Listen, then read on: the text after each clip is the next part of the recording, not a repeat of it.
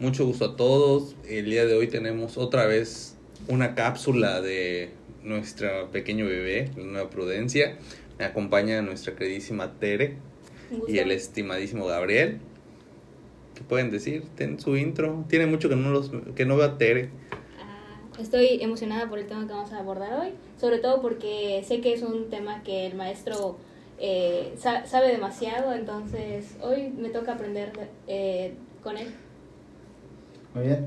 Pues igual, justo platicaba en, en, me parece que en la mañana, que disfruté mucho el capítulo anterior donde compartí el, la mesa con, compartimos la mesa con Tere, creo que fue el de horas extras. El último. Que igual los redireccionamos para ahí, ¿no? Para que vean ese capítulo, está muy interesante el de, el de horas extras, ¿no? Entonces, igual en la descripción podemos, o en el primer comentario podemos poner para que puedan darle, link.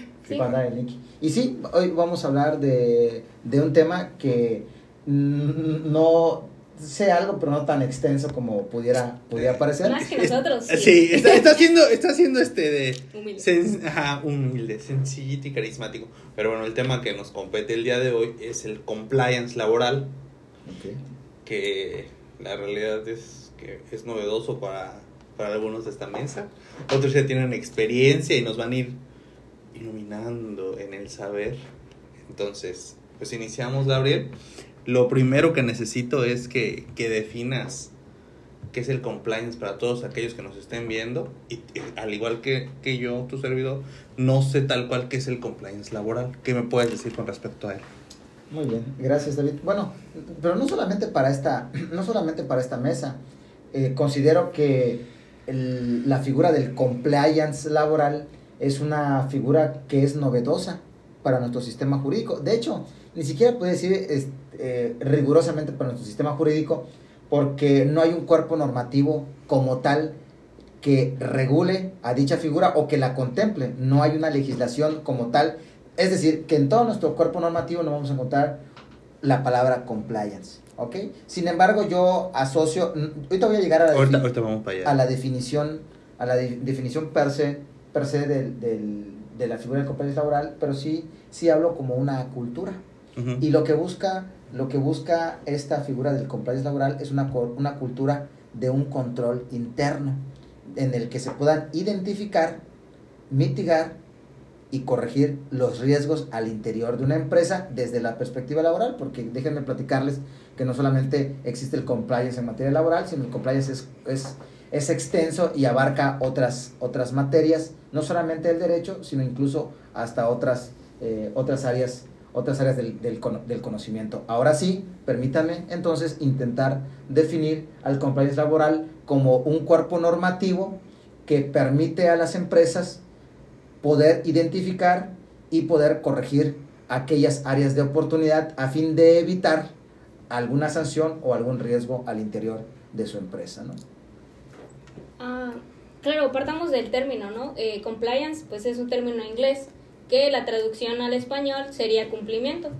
Eh, específicamente ahorita vamos a hablar sobre en la materia laboral porque es la materia en la que nosotros eh, estudiamos y pues como dice el maestro es una es un concepto multidisciplinario porque aplica para varias materias pienso genuinamente que nace de como menciona el cambio de cultura empresarial y la palabra clave sería de prevención, porque sí, para erradicar los fallos que hay en, dentro del control interno, tienes que sentarte y analizar tu, tu empresa, el contexto en el que estás. Por supuesto que no es lo mismo llevar una tiendita de abarrotes a llevar eh, un OXO. Entonces, eh, el conjunto de, no sé, los manuales, controles de asistencia, qué tipo de contratos, todo este, este control interno debes de analizarlo primero para poder, eh, en principio, ver los errores que tienes y, y funcionar a partir de eso para que mejore tu empresa. Me gusta, me gusta la, me gusta la forma como, como lo menciona Tere, como lo menciona Tere, porque efectivamente el, el cumplimiento, que es eso, es el, el, cumplimiento en materia laboral, es precisamente identificar aquellos procesos, aquellos procedimientos que haces en la empresa que eventualmente desde la óptica o la perspectiva laboral, tú vas a poder ver que son áreas de oportunidad que tienes para mejorar. ¿no? Y una vez que identificas o focalizas esos eh, riesgos potenciales, vas a encontrar una manera en cómo solventar o cómo prevenir. Lo ideal sería prevenir, pero no soslayar que ante una eventualidad poco previsible o que sí se previno pero aún así ocasionó, se puede, se puede corregir, ¿no? Es correcto. Bueno, ante este panorama que ambos están, la realidad es que me, me quedé wow, estoy... Hicimos la tarea. Hicieron la tarea. Ah, Muchas gracias. Les agradezco a mis queridísimos invitados. Hicieron la tarea. Ambos, de verdad. Entonces. Palmas. Palmas, palmas. Eh, a todo esto quiero preguntar, ¿por qué se pusieron de acuerdo y unieron de camisa blanca ambos? Ah, Después de eso. Porque estamos. Para excluirte. eso. No te Para excluirte. Estamos, conectados. Eso veo. Entonces, a todo esto, diga, ¿cómo surge el compliance? Muy bien. Este compliance laboral. Eh, no, no, vamos a hacer, no vamos a hacer mucha historia porque sería pero es fastidiar y aburrir. Pero me parece que a través de los acuerdos internacionales, eh, en donde México es socio comercial, particularmente en nuestro estado vecino del norte, Estados Unidos, hay muchas empresas que a la luz del famoso TEMEC, ahora que antes era el tratado, eh, este se me fue el nombre de cómo se llama el libre comercio, y ahora le denominamos TEMEC con su apartado, el apartado 23, así se le conoce el apartado 23, que es el que ve materia laboral. Hay empresas que vienen precisamente con la intención de invertir y de poder hacer arreglos comerciales o negocios comerciales, ¿no? Y entonces, estas empresas que ponen aquí ensambladoras o demás, precisamente están buscando que quieren venir, invertir en México, pero no quieren llevarse, no quieren llevarse la mala experiencia. Te pongo un ejemplo. Vienen aquí para poner una maquiladora, somos una maquiladora textil. Y entonces se dan cuenta que dentro de la maquiladora textil eh, advierten de que eh, llegaron, se posicionaron y no hay suficiente capital humano para poder atender todas las áreas operativas de la maquiladora. Una maquiladora que vino, que se puso y que requería 5 mil trabajadores. Y llevan dos meses reclutándoles, ya está toda la infraestructura y nada más han podido colocar o seleccionar 2 mil trabajadores. ¿Dónde saca esos 3 mil trabajadores? Entonces, imagínate el pequeño problema en una empresa que no haga esta labor de venir, estudiar su territorio y ver que sí vas a poder contar con la, con la, con la, con la suficiente este, mano de obra te, metes un error. A luego, ahora ponte a pensar que de, esa, de ese porcentaje que es minoritario, resulta que las personas que tú estás buscando, pues no están dentro de ese target que tú, que tú, pudieras, que tú pudieras necesitar. Y así yo te podía seguir poniendo una serie de circunstancias que, por ejemplo, fuese una comunidad donde no esté los documentos suficientes para poder elaborar una contratación de manera formal. Entonces, y, y, sobre este pequeño gran problema se asumen y se asumen y se asumen más. Entonces, como una cultura este, de nuestro estado vecino, ahora lo que se hacen son carpetas de compliance. Entonces tú dices, yo tengo mi carpeta y en la carpeta tú caminas todo el, todo el, o así que toda la vida de la, de la empresa y entonces empezaron ellos a traer officers de compliance, que son oficiales de cumplimiento, personas que vienen y que auditan antes de empezar, auditan que efectivamente si es una, una plaza donde da para poner una planta de 5 mil trabajadores, o puede, puede ir que regresen y digan, ¿sabes qué? Ahí en esa plaza da nada más para tener una planta de 2 mil trabajadores, porque hicieron una tarea. Entonces, surge entonces de una cultura gringa donde ellos sí están vigilantes, verificando de no, de economizar, de que sea asequible y de evitar los, uh, los dispendios, los dispendios mayores. Ahora, me, me, voy un poquito más y ya me salgo un poquito de la, del, del, del antecedente.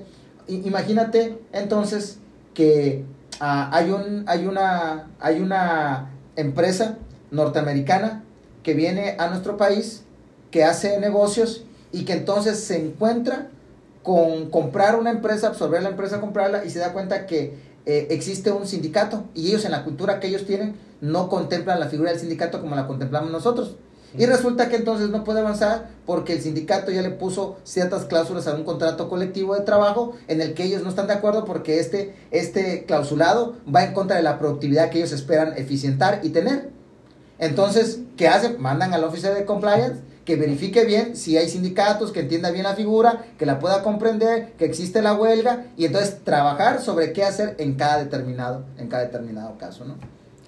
Quiero retomar del concepto que habla del officer compliance, que también yo lo puedo entender como un comité especializado que precisamente va a cuidar a la empresa. Entonces, yo, yo lo entendí como, ah, él va a hacer el chequeo, ¿no? Como, check, checa esto y voy a, voy a inspeccionar. Entonces, partiendo de eso, también es esta figura que va a gestionar toda esa prevención y va a dar respuesta a razón del el análisis que ya había mencionado, ¿no? El contexto de la empresa, qué mejoras eh, puede haber y autorregularse. Sí, mira, en la mayoría de las empresas existe un equipo multidisciplinario. Esto va a depender del tamaño de la empresa. La mayoría de las empresas en este momento, de los que ven particularmente compliance laboral, se las encargan o las o descansan sobre la figura del personal que está encargado del área de recursos humanos. ¿Ok? Pero no solamente, esto es dentro de la naturaleza laboral, pero también a la par debes de tener, eh, vamos, para, para hacer todavía más práctico el tema y para que quede todavía mucho más claro, estamos hablando de una auditoría, una auditoría interna. Entonces, haz de cuenta que hablar de un compliance laboral o un compliance en general es que tú puedas establecer en tu empresa un, una, un, un departamento de auditoría interna que se va a encargar de vigilar todos tus procesos y ver cuáles son endebles y cuáles te podrían ocasionar pues una, una posible este, eh, pues cuantía repercusión. de repercusión económica. Te puedo dar otro ejemplo. Supongamos que tu empresa estableces o implementas un departamento de calidad. Y va a ser lo mismo. El departamento de calidad va a ver, va a tener personas que precisamente tengan la expertise en los procesos o que los estudien, los analicen y verifiquen qué áreas de oportunidad tienes tú y que eventualmente si no se corrigen o no se atienden podrían tener repercusiones repercusiones económicas, ¿no? Bueno, y con todo esto ya me abordaron varios, un, un temita que también surgía, que tan todo esto, ¿cuál es el objetivo de este compliance? Que como bien está mencionando es eso, ¿no? Como que monitorear y evitar posibles afectaciones que se vayan generando con respecto a todo lo que conlleve la empresa por medio de estos este, de auditores que se dan. Entonces, pero ante esto, ¿quién lo debe de aplicar? ¿Quién es el encargado tal cual, así de, de regular todo esto? ¿Tiene que ser de manera externa o de manera interna? ¿O lo ve o lo puede ver desde el, el, patrón? ¿O tiene que venir Estado a decir, no, pues aplica de esto y se hace esto? Que... Quiero, quiero retomar de lo que estaba comentando Lick. Eh, creo que también parte de ese cambio de cultura empresarial es no ver que la auditoría solo va a corregir porque me va a causar una repercusión fiscal, o sea, va a haber algo económico que yo voy a, como empresa voy a tener que pagar. Eh, justo relacionándolo de nuevo con la palabra prevención, es ver cómo mejorar la empresa, cómo generar más y mejores utilidades a favor mío. Entonces yo, eh, como respondiendo a la pregunta del objetivo, veo como una principal ventaja esa, que la empresa eh, se autorregule de manera mejor, eficiente y genere más utilidades. Es el objetivo que me dices. ¿Tú, Gabriel? Bueno, retomando el objetivo, ya. Regresemos al objetivo, sí, hay, hay carnita para dar. Si tú o cualquier otra empresa me preguntara, oye Gabriel, ¿por qué me conviene tener un officer de cumplimiento, un officer de compliance? Lo que yo le contestaría es porque lo que vas a obtener con esto, lo que vas a obtener con esto es hacer economías. Te va a permitir economizar y te va a permitir potencializar tus, tus ingresos. Y le mostraría cuánto dinero gastan las empresas por una mala gestión. Particularmente tenemos que circunscribirnos a la materia laboral. ¿Cuánto le cuestan las renuncias, los convenios y los juicios a las empresas? A esto nada más en la parte litigiosa con los trabajadores. Pero ¿cuánto les cuestan además las observaciones en la auditorías no atendidas por parte de la Secretaría de Trabajo y Previsión Social? Entonces, yo lo que te diría, si eres una empresa, lo primero, búscate un despacho que tengan los conocimientos suficientes en auditorías a empresas o compliance, el nombre que le quieras poner, pídeles que te hagan una auditoría y entonces en esta auditoría vas a identificar qué están en focos naranjas y qué están en focos rojos y que eventualmente te puede ocasionar eventualmente te puede ocasionar una derrama económica que no habías considerado y entonces, como nosotros le denominamos, te genera un pasivo contingente o un pasivo laboral, ¿no? Entonces, qué es lo que yo, para ser todavía más específicos en la materia laboral, y verifiqué el teléfono porque quería encontrar un documento que nosotros, por ejemplo, a las empresas que nosotros asesoramos, las empresas que nosotros asesoramos, les emitimos comunicados. Y en estos comunicados les decimos, por ejemplo, toda la documentación que debe de tener por cada expediente laboral a fin de que ante alguna controversia o ante algún eventual conflicto que tenga con el trabajador, tenemos los documentos suficientes para poder eh, defender a la empresa y que no hayan estos, estos, este, ¿cómo se llama? Estos dineros. Por ejemplo, ¿cuántas empresas marcan, y voy a irme a casos muy sencillitos, y dicen, óyeme, este, vino fulanito y me renunció, ok, y te lo plasmó por escrito, no, y le pagaste, sí, sí le pagué, ok, bueno, pues entonces no debe haber ningún problema, y resulta que a los 15 días les llega una solicitud de una conciliación, donde el trabajador dice que nunca, él nunca renunció, sino que lo corrieron, y es su palabra contra tu palabra. Entonces, ¿qué pasaría si tú supieras que cuando esto ocurre en tu empresa, lo primero que tienes que hacer es, ah, ¿ya no quieres venir? Bueno, por favor, aquí te entrego este, de, eh, este documento para que me tú, de tu puño y letra, me digas que por así convendrían tus intereses o por las causas, motivos, circunstancias que a ti, este, que son de tus intereses, ya no, ya no deseas continuar con la empresa y das por terminada la relación laboral, por favor fírmelo y aquí te estoy entregando la cantidad que resulte por tu finiquito y ponme que recibí la cantidad de tato por concepto de finiquito. Entonces agarras estos dos documentos y los guardas. Lo pones ahí en tu expediente de trabajador. Entonces cuando llegue la solicitud de la audiencia de conciliación, pues simplemente vas y le dices al conciliador cómo voy a convenir con él cuando me viene a pedir algo que ya le pagué y cuando yo nunca lo corrí y lo renuncié y aquí está el, aquí está el documento. Bueno, esto es solamente una milésima parte de lo que podrías tú como prevenir para cuando ocurran este tipo de contingencias, ¿no? Ok. Entonces, en cuanto a objetivos, que ya ahí, muere el tema de objetivo. Ok, pasamos a, la pregunta que, que, lancé cuando regresamos a objetivos. Entonces, ¿quién lo debe de aplicar? Eh, o sea, ¿quién es el encargado como que de, de aplicar esa cuestión de cumplimiento del compliance en la empresa? O sea, patrón directamente o tiene que decir Estado, ah, yo tengo que encargarme de que tu patrón te encargues de, de, aplicarlo. ¿Quién se encarga? Bueno, primero que nada, no hay ninguna norma, ninguna ley, ningún reglamento que te exija que te puedan venir a auditar. Entonces, lo primero que las empresas tienen que saber que esto no es una nueva disposición que tienen que cumplir, sino al contrario, esto lo tiene que ver con una cultura de, yo, yo le llamo y siempre le he llamado medicina preventiva para las empresas. Es ponerte la vacuna antes de que llegue la enfermedad. Entonces, ¿de quién es responsabilidad? Es responsabilidad de la empresa que no quiere gastar dinero en temas de naturaleza laboral. Esta empresa que no quiere regalar su dinero, yo le invito, uno, a que agarre a su personal de recursos humanos, lo capacite, lo inscriba a un taller, a una especialidad sobre cumplimiento laboral para que éste le haga la carpeta donde pueda ir capacitación, riesgo de trabajo, seguridad social, terminación, selección de personal, relación laboral, vacaciones, finiquitos, todo, para que el día de mañana cualquier situación, pues aquí tienes tu carpeta, aquí tienes tus papeles, o en su defecto, como decía hace un momento, si tu empresa está muy saturada con cargas laborales, pues bueno, para eso existen los despachos como el de nosotros. Nosotros prácticamente nuestra expertise está en ello, en poder ser una medicina preventiva para las empresas, decirles dónde están sus áreas de oportunidad y darles acompañamiento para cuando se susciten estas situaciones. Y nosotros tenemos la información de estas empresas a las que asesoramos y les ayudamos para que cuando ocurran estas situaciones ellos puedan entonces saber de que van a poder ser representados y defendidos de acuerdo con toda la documentación que para tal efecto se ha ido acumulando con el caminar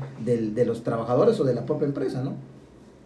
Eh, respecto a esto, creo que es mm, responsabilidad de la empresa poder solventar esta claridad de políticas, de, de, que la normatividad por la que se regule su, su control interno, los códigos de ética, los manuales, eh, la forma en la que contratan, la forma en la que gestionan todo lo interno, es responsabilidad de la misma empresa. Es correcto. Es correcto. Bueno, y ante todo esto surge la pregunta que bien dices, no hay tal cual algo que lo regule del Estado, pero sí debe de haber algo que sea como que el, el que marca toda esta normatividad que tiene que seguir una empresa, todo esto lo que tiene que ser aplicativo en el compliance. ¿Quién ve o quién es el encargado, que bien mencionas ahorita lo del TEMEC, pero qué más es como que todo este backup que le da ese respaldo a que se haga este compliance. Bueno, de, de hecho, David, Tere sí lo existe como tal, pero lo existe por, por fraccionado. Por ejemplo, eh, hablemos de PTU, de participación de los trabajadores en las utilidades. La ley te establece que debe generarse, debe crearse o instalarse una comisión mixta, que se debe revisar, que se debe hacer el proyecto y que se debe tener los documentos donde los trabajadores firman donde recibieron su participación proporcional de las utilidades. Esto es una parte. La Ley Federal de Trabajo te señala que también existe otra parte donde los, las empresas deben de tener una comisión de capacitación donde deben de acreditar que los trabajadores están siendo capacitados y se les está enseñando cómo desarrollar sus actividades.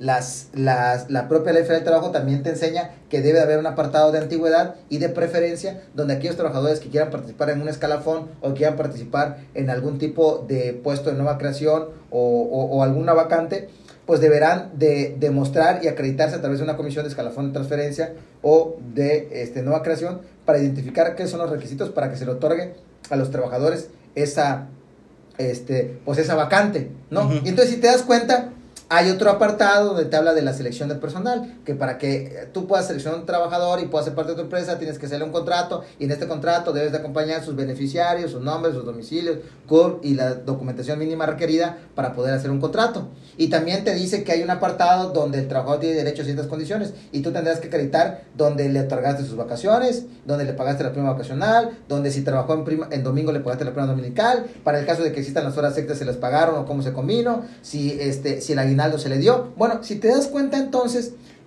existen como pequeños subsistemas. Entonces, ¿qué es lo que va a hacer el compliance?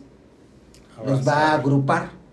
Los va a agrupar y entonces tú vas a tener en tu gran carpeta con tu, me lo, me, lo, imagino yo, con, sus, con su buena pestañita donde diga, no, aquí están las, las prestaciones, aquí están las condiciones, aquí está capacitación, aquí está riesgo, aquí está este, antigüedad y preferencia, aquí está PTU. Y entonces capacitación y así sucesivamente. Aquí están los de conflictos, aquí están los de juicios, aquí están los que van pronto a recibir, este, van a cumplir 15 años y tendrán derecho a una prima de antigüedad. Y entonces esta gran carpeta va a acumular todas las, las áreas de, de lo que una empresa está obligada, ¿verdad? Y entonces los va a acomodar pues, en una forma que le resulte eh, de, de, de mejor entendimiento y aplicación y podamos decir que esta será tu carpeta de compliance laboral. Ahora, ¿quién es el que te marca la pauta de todo esto? La Ley Federal de Trabajo. ¿Quién se encarga de verificar que se cumpla? La Secretaría de Trabajo y Previsión Social. ¿Quién se encarga de sancionar si no se cumple lo que debe de lo que debe de vigilar la STPS y lo que dice la ley? Los tribunales laborales. ¿Que existe una instancia prejudicial como los centros de conciliación? Sí. Entonces, realmente con que tú sepas que la ley ya te obliga, que hay una entidad que te puede supervisar, y que si te supervisa y te encuentra, te puede sancionar, hay un juzgado. Es suficiente para que entonces tú quieras caminar hacia la cultura de la prevención y poder tener tu officer de cumplimiento a través de una acreditación que permita a él ser el, el, el, que pueda auditar a la empresa y verificar que efectivamente en el área de recursos humanos no hay que preocuparnos. Jefes, preocúpense por otras áreas operativas, pero aquí en recursos humanos, si hoy nos cae una demanda, tranquilos que tenemos lista de asistencia, tenemos recibos de pagos de nómina, tenemos el contrato, tenemos, bueno, toda la serie de documentos que te establece el 804 y otros artículos de la Ley de Trabajo sobre documentos que debe resguardar el patrón y que deben ser exhibidos en un juicio por una posible demanda y que son y que son responsabilidad del patrón el tener que presentarlos. ¿Tienes lo que decir? Eh, nada más mencionar que ya lo, ya lo hemos abordado en otros capítulos como el de la NOM 35, que habla más de lo organizacional y tiene que ver más como el, creo que la eficiencia dentro, en, dentro de cómo manejas a, a tu equipo de trabajo, ¿no? se le paga correctamente las horas extra, pues van a trabajar de manera más eficiente, ¿no? No van a tener como que ese rencor o este, de que la empresa les debe, algo así. Pero solo mencionar que el capítulo anterior ya lo hemos mencionado. Pero también me das la pauta porque creo que hemos mencionado dentro de estas pestañitas de tu carpeta de cumplimiento eh, eh, solamente los más básicos. Pero, por ejemplo, hay muchos más. Cito solamente algunos. Un protocolo que ya también se establece un protocolo, por ejemplo, para evitar el, el, la violencia en el empleo, ¿no? ¿Y qué se va a hacer, no? Y ella dice, no, de que se constituirá y será un buzón para que aquel trabajador que se sienta vulnerado por esto, y hay un procedimiento. O, por ejemplo, también se me viene a la mente la NOM 035 que mencionabas, ¿no? ¿Qué hacer en caso de identificar trabajadores que están pasando por uh, una situación donde el estrés se está apoderando de ellos y le está trayendo una afectación tanto en su vida personal, pero también en, su forma de desenvolverse y en, y, en, los resultados, en los resultados en la operatividad. Bueno, en esta en este compliance también vas a poder tener apartados que se encarguen que se encarguen de, de ello, ¿no? Y así muchas situaciones o, o infinidad de todo lo que ¿Qué tan grande puede ser tu carpeta de cumplimiento? tan grande como tú quieras identificar, identificar, identificar. Lo que siempre está buscando es una mejora continua de estar buscando procesos que tal vez no conocíamos. Por ejemplo, podríamos establecer un ejemplo más ¿Qué hacer en caso de que el trabajador fallezca? Bueno, se le, a los posibles beneficiarios se les explicará que existe un procedimiento de declaración de beneficiarios, les daremos acompañamiento, acompañamiento por parte de la empresa para que vayan al tribunal, que exijan que se dé y cuando llegue el resultado que se declare al legítimo beneficiario se procederá a dar los pagos. Hay empresas que, por ejemplo, esto no saben cómo funciona y dicen, ah, yo conozco a su esposa, de su esposa, muere el trabajador y le entregan el cheque a él y luego resulta que esta no era la esposa, que esta era la, la, la, la, amiga, era la amiga. Y entonces, ¿qué va a ocurrir? Que la verdadera esposa va a ir, va a demandar y entonces la empresa va a tener que pagar doble. Doble. Y solamente porque él creyó de buena fe que como siempre lo veía con fulanita, ella era la buena. Y resulta que no, era la fake. ¿No? Entonces, e, eso también es parte de, de, de un... Todo lo que pueda ser auditable y todo lo que pueda implicar un menoscabo en el patrimonio de la empresa debe de ser considerado como algo para protocolizarse a fin de no cometer más errores y que cuestan dinero en materia laboral, sobre todo las empresas. ¿no? Bueno, y ante esta situación, en perspectiva de ustedes que están conmigo en la mesa, ¿consideran que debería existir un, una secretaría, una ley o algo que se encargue de ver esto o, o siguen manejando como estamos? O sea, en su perspectiva, en su criterio, decir, no, yo la realidad es que sí me gustaría o pienso que lo idóneo sería que hubiera algo que lo, que lo esté como que supervisando en las empresas o pues que las empresas sigan siendo aplicativas en su prevención, en su cumplimiento. Yo creo que parte de las ventajas de que hasta ahora sea de manera voluntaria, que la propia empresa es quien lleva este control o autorregulación, es que se acopla a, la empresa en sí, ¿no? O sea, regreso a mi frase de depende del contexto de la empresa, porque, por ejemplo, los, la, la carpeta más extensa que pudiéramos abordar con todos los ejemplos que mencionó el licenciado, podrían referirnos a una empresa pues grande y no todas las empresas son grandes, hay microempresas y creo que tener compliance en microempresas o sea, sería de mucha utilidad porque va a seguir creciendo esa empresa. Empieza, claro, como micro, pero conforme va avanzando y va mejorando, va eficientando su, su control interno. Así que, en lo personal, considero que hay ventajas en las que toda, al día de hoy todavía sea de manera voluntaria. Es autodidacta la empresa. ¿Y tú, Gabriel? Bueno, este, igual, yendo a material de consulta, comentarles, como ya es de conocimiento de ustedes, pero que pueda resultar un, un este, un tema novedoso para algunos de los que nos están escuchando. Hace recientemente salió, sacó la STPS cuando todavía la secretaria eh, de Gobernación era secretaria de Trabajo, un programa que, que se denominó Programa de Verificación Laboral Voluntaria, por, sus, por su acrónimo, por sus siglas, VELABO. Entonces, este VELABO le pudieron haber quitado VELABO y haberle puesto VELABO Compliance Laboral, y, es lo que estaríamos hablando. Por favor, permítame explicarles qué es bueno, está la plataforma, Velabo, tú entras y lo primero que te dice, ¿qué es el Velabo? ¿Qué centro de trabajo pueden participar? ¿Y en qué, en qué me beneficia obtenerlo? Regresamos al punto que es un programa de verificación voluntario. Es decir, que yo puedo entrar y yo puedo hacer un checklist. Mi recomendación es, háganlo.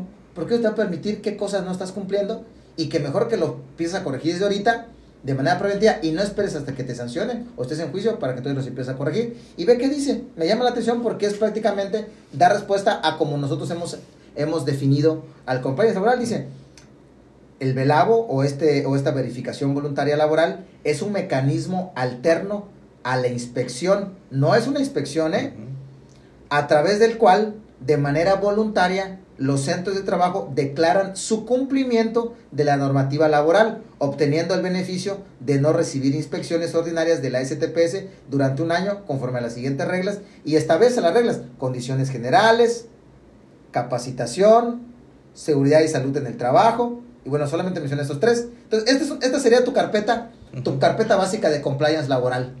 Lo haces, ¿Cuál es, la, ¿Cuál es la ventaja o qué es lo que te incentiva la STPS de entrar en, el, en esta cultura del velado? De que te dice, mira, para que veas que, te voy a incentivar que lo hagas, un año no te voy a inspeccionar. ¿Cuál es la diferencia? Que cuando te inspeccionan, ahí sí puede traer aparejado multas. en, el velado no. Ahora, quítale el nombre velado, ponle compliance y hazlo mucho más amplio. Pero bueno, y en tu criterio, estás, o sea, tú si eres team que exista velado, que exista la figura que se encargue de, de pues impulsar esto o, con, o team, no, pues la empresa que solita siga aplicando y se siga acomodando y, amoldando conforme a sus necesidades. Es que no... ¿Tú qué team? ¿Tú qué team? Dame, dame. No, no, es, que, es que no soy ni, no soy ni team uno ni team otro porque no creo que choquen. Ok. ¿Por qué? Vayamos a la naturaleza de, de, estas, dos, de estas dos figuras son preventivas. Sí, son Una preventiva, otra preventiva, sí. Buscan evitar contingencias laborales. Sí. Entonces, si te das cuenta, no se contrastan ni chocan. El gobierno que está haciendo te está generando una plataforma para que tú te auto, audites Mientras que en el compliance laboral te está diciendo que te capacites para que tú la puedas implementar en tu empresa. Entonces, te digo que soy team las dos. Todo lo que sea caminar a una cultura preventiva, siempre estaré a favor. Ok, entonces entre esa cultura preventiva también está la cuestión de los despachos externos que están enfocados en esta materia. Entonces lo idóneo también sería pues buscar a, a estos entes que puedan entrar y decir, ah, mira, pues conforme a lo que ve del agua, conforme a lo que yo veo, como tú bien mencionas ahorita con esta, con esta minuta en la que mandas, no, pues tu parte de, la prevención como, como despacho externo de tu empresa es el, el, toda la carpeta de tus trabajadores deben de llevar X, Y, Z. Cuando tú quieras este, dar el aviso de muerte tienes que tener el Y, Z. Entonces todo esto también tú eres team de que, que, perdón, que entre eh, este, este despacho, este ente externo a checar a... Te lo, te lo voy a contestar con un ejemplo eh, tienes un problema de los riñones y te duelen mucho, vas a ir con la señora del cerro de la colonia donde te dicen que es buena tallando y que va a pasar, que o vas a ir con alguien que tenga experto y que te va a ayudar a pasar esa piedra y te va, a, te va a hacer un ultrasonido y te va a ver qué efectivamente tienes y te va a mandar los medicamentos de que te van a ayudar a corregir ese problema. Depende. ¿no? ¿Cuánto, tengo de dinero en ese momento? ¿Cuánta solvencia económica? Es, es, es, un, es un muy buen punto. Pero a lo que yo voy es, déjaselo en las manos de los expertos. Obviamente. Déjaselo en las manos de los expertos. Y entonces, en ese sentido, nosotros, si hay empresarios que están escuchando esto, decirles que por lo menos aquí en la entidad de Campeche y, las, y los distritos judiciales con vecinos, pues nosotros estamos haciendo un verdadero esfuerzo para poder, este, poder implementar estas cuestiones preventivas en nuestro despacho, para poder ofrecer un servicio de mayor calidad con esa perspectiva de que estamos. Yo creo y estoy muy seguro que las empresas, las grandes empresas, cuando empiecen a contratar despachos eh, para que les ayuden a ver sus cuestiones de asesoría laboral y representación, van a asegurarse de que tengan este, este, estos conocimientos o estas expertise en estas ramas porque sabrán que estarán en buenas, en buenas manos. ¿no? Bueno, para los que no saben, el despacho que, que ve esto es, es abarca de sucesos. Entonces, en dado caso tengan alguna duda con esta situación o sean alguna empresa, algún team que busque información, en la cápsula de comentarios pueden dejarlo. Creo que también en, en nuestra plataforma hay alguna forma de contacto y se pueden comunicar. Le digo, para la persona o el, el team que esté interesado en tener un poquito más de información en cuanto al compliance laboral. Ante todo esto, ya para cerrar la cápsula del día, ¿qué beneficios? O sea, ¿qué beneficios así netamente consideran que son los top, los que encadenan sus, su ranking, que, que, tiene aparejado la aplicación de este compliance en, en, una empresa, este compliance laboral. El más importante, el económico. El dinero mueve el mundo. ¿Y tú, Tere? Eh, el mismo ya había mencionado que parte de las ventajas es que la empresa pueda eh, generar más y mejores utilidades, eh, beneficios económicos para ella. Sin, sin, sin menospreciar que por lo menos que, que no se debe hacer y no se puede hacer, es que la verdad que eso también te permite establecer mejores condiciones laborales para tus trabajadores. O sea, una cosa te va a llevar a la, te va a llevar a la otra, ¿no? Ahora sí que es un ganar-ganar. ese es su beneficio. Sí, hace es que ganan, ganan. la empresa hace economías y el trabajador pues se da cuenta que recibe las prestaciones que por ley le corresponden. ¿Listo? con esto cerramos la cápsula del día. Les agradezco a ambas partes que estén acá. Hasta luego. Un placer. Nos vemos.